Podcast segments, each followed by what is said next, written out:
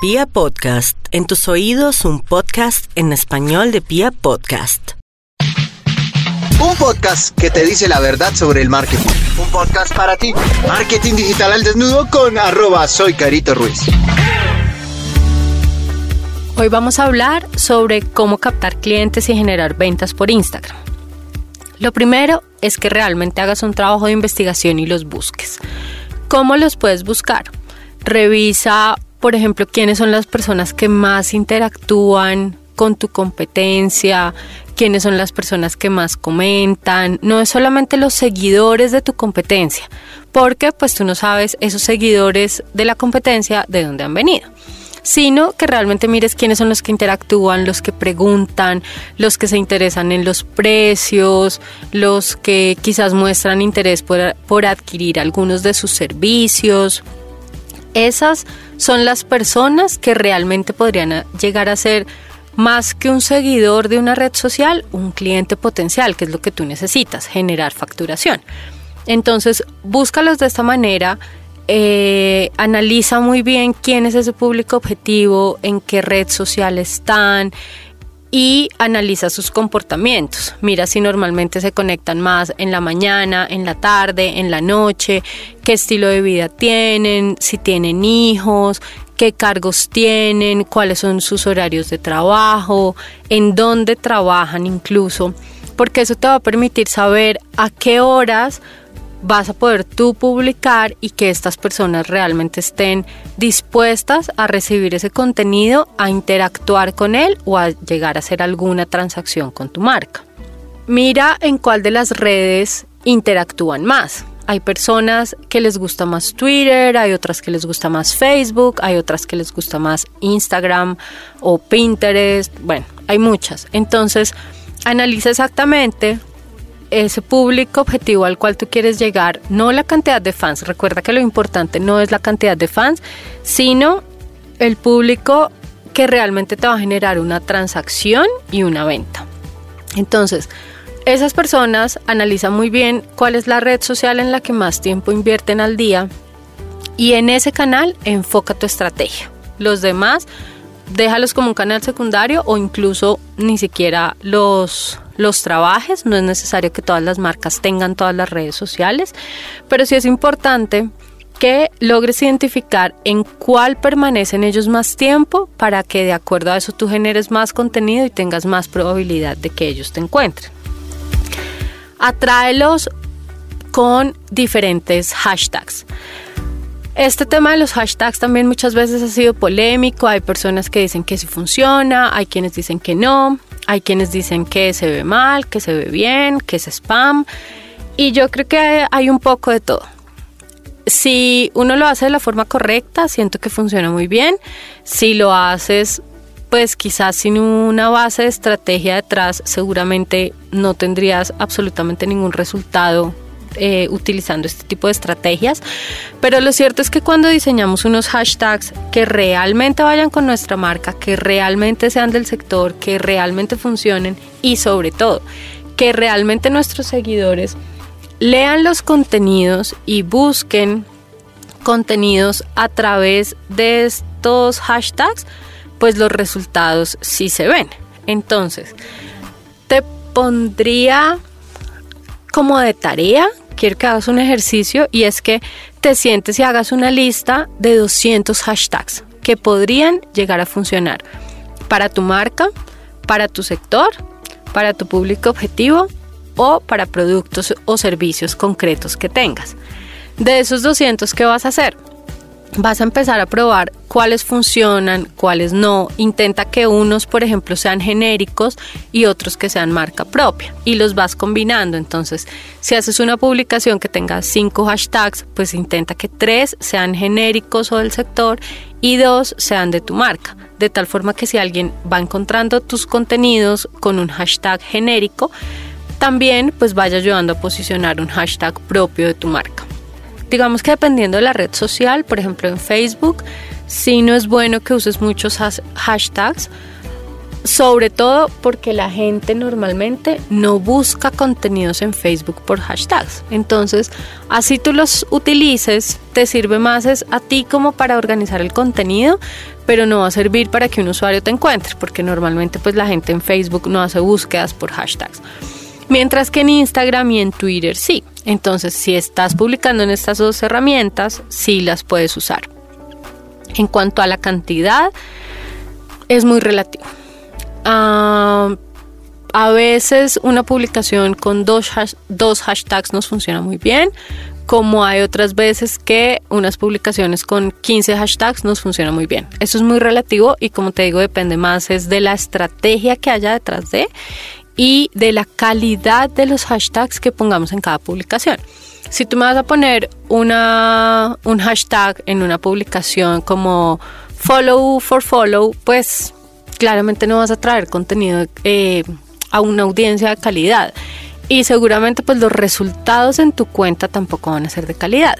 Pero si, por ejemplo, tú, mm, no sé, eres, tienes un proyecto de eh, carteras para mujeres y uno de los hashtags es productos en cuero y de pronto las personas te encuentran cuando buscan productos en cuero, seguramente allí sí va a haber una transacción, porque esa persona que estaba buscando productos en cuero encontró tu marca y si le gustó, pues va a llegar un momento en que haga la transacción. Entonces, mira la diferencia de los hashtags. La idea es que esos hashtags primero ayuden a tu audiencia a encontrarte, pero segundo, además de que la encuentren, le ayuden realmente a generar transacciones, a encontrar marcas con las cuales puedan llegar a hacer eh, transacciones y ventas.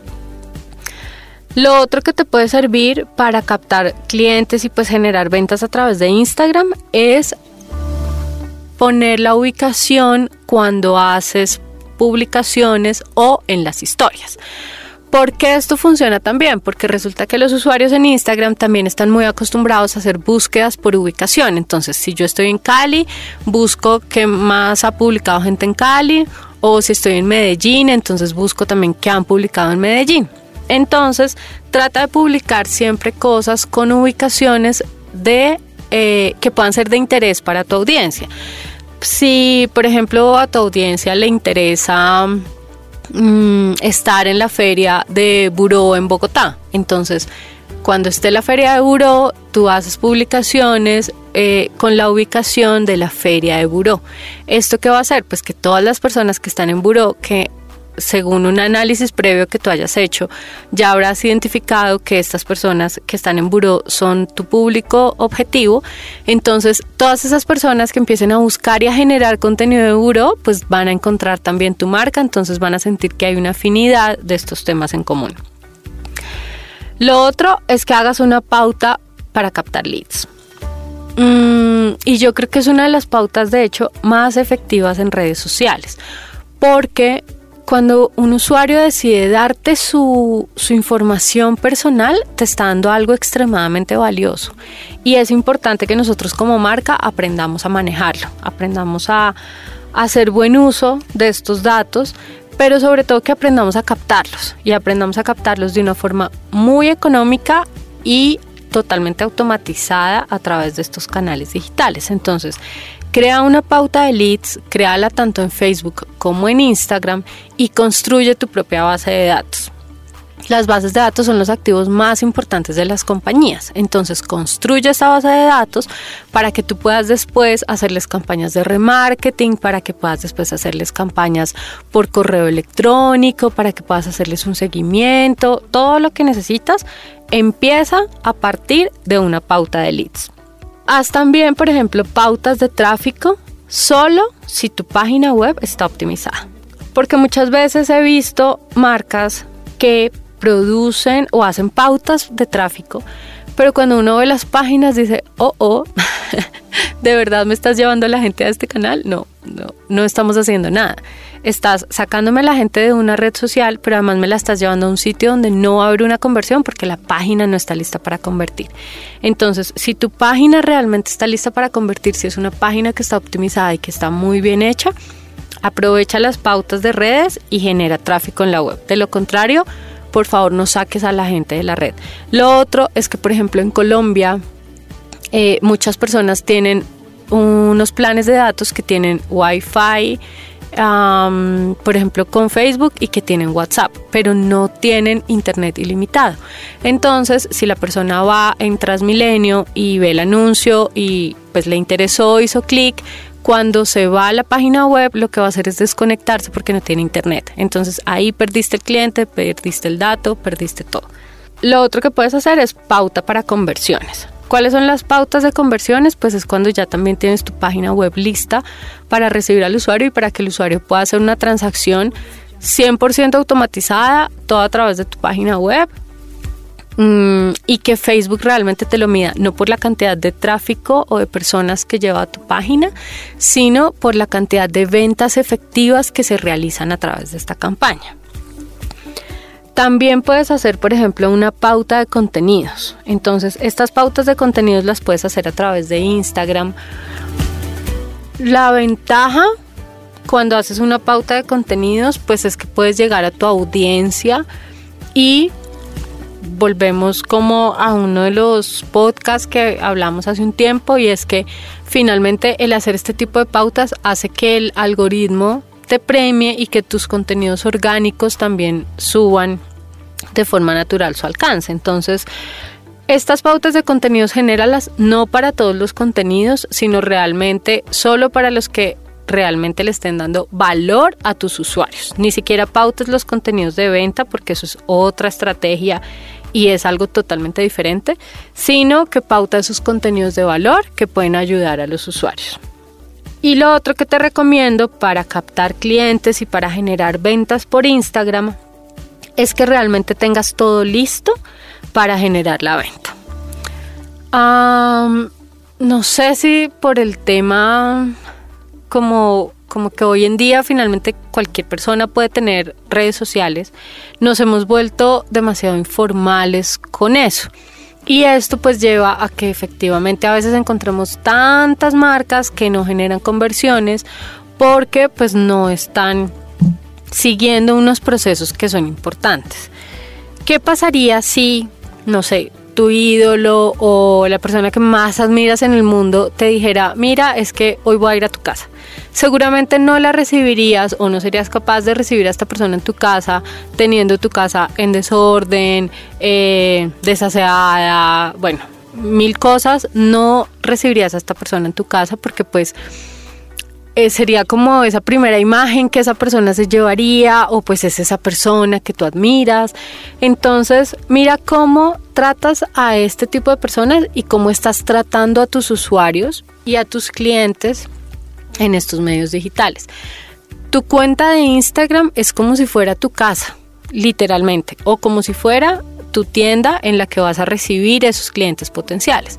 Entonces, trátala como tal realmente trata tu cuenta como si fuera esa casa o ese establecimiento de comercio en el cual vas a recibir a esos usuarios. Ponla bonita, arréglala, eh, que huela rico, o sea, realmente sácale todo el provecho a esta cuenta, optimízala antes de pretender que un usuario llegue a comprar porque tú seguramente estás esperando que el usuario ya llegue a comprar, pero tienes la casa sucia, tienes la cuenta mal organizada, no está optimizada, está con una cantidad de información que seguramente no es la que el usuario quiere encontrar, entonces depúrala, límpiala, déjala lista para recibir a estos clientes que van a generar transacciones contigo. ¿Cómo lo puedes hacer? Pues revisa que la foto de tu perfil realmente sea la foto o el logo de tu marca. Si eres una marca personal, pues también ya tendrías que tener una identidad y que cualquier persona que vea esa foto entienda qué hay detrás de. Redacta una biografía que también sea muy clara, que cuando un usuario te encuentre en la red pueda saber quién eres, qué haces, para qué lo haces y en dónde lo haces. Eso es lo mínimo que debería responder una biografía. Si tienes unos datos de contacto, también eh, configúralos de forma correcta en la cuenta para que la persona pueda llamarte o pueda enviarte un correo electrónico o pueda a través de la ubicación, eh, por ejemplo por Waze o por eh, los mapas de Google, llegar a tu establecimiento de comercio. Y sobre todo trata de que siempre los últimos nueve contenidos que hayas generado que estén en el feed, pues realmente sean contenidos que motiven a ese cliente que hasta ahora te está conociendo, que está entrando a tu casa, a llevarse una buena impresión de tu cuenta. Y por último, el tema de las historias. Entonces, en las historias es importante también para resaltar tu perfil, como para hacer más llamativa esa entrada a tu casa o a tu establecimiento de comercio. Trata siempre de tener unas historias activas cada 24 horas. Esto va a hacer pues que el perfil también sea mucho más atractivo. Estos son como algunos de los consejos que quería darte hoy que a mí me han funcionado, que han funcionado también para muchos de mis clientes, que los puedes aplicar de forma inmediata en tu cuenta de Instagram. Eh, si quieres también puedes aprender más de Instagram, lo puedes hacer a través de la academia, academia.soycaritoruiz.com. También nos puedes acompañar en los cursos presenciales que hacemos en Bogotá y si quieres, sígueme en mi cuenta de Instagram. Yo siempre les comparto muchos contenidos para que puedan seguir aprendiendo todo el tiempo, que es arroba soycaritoruiz.com.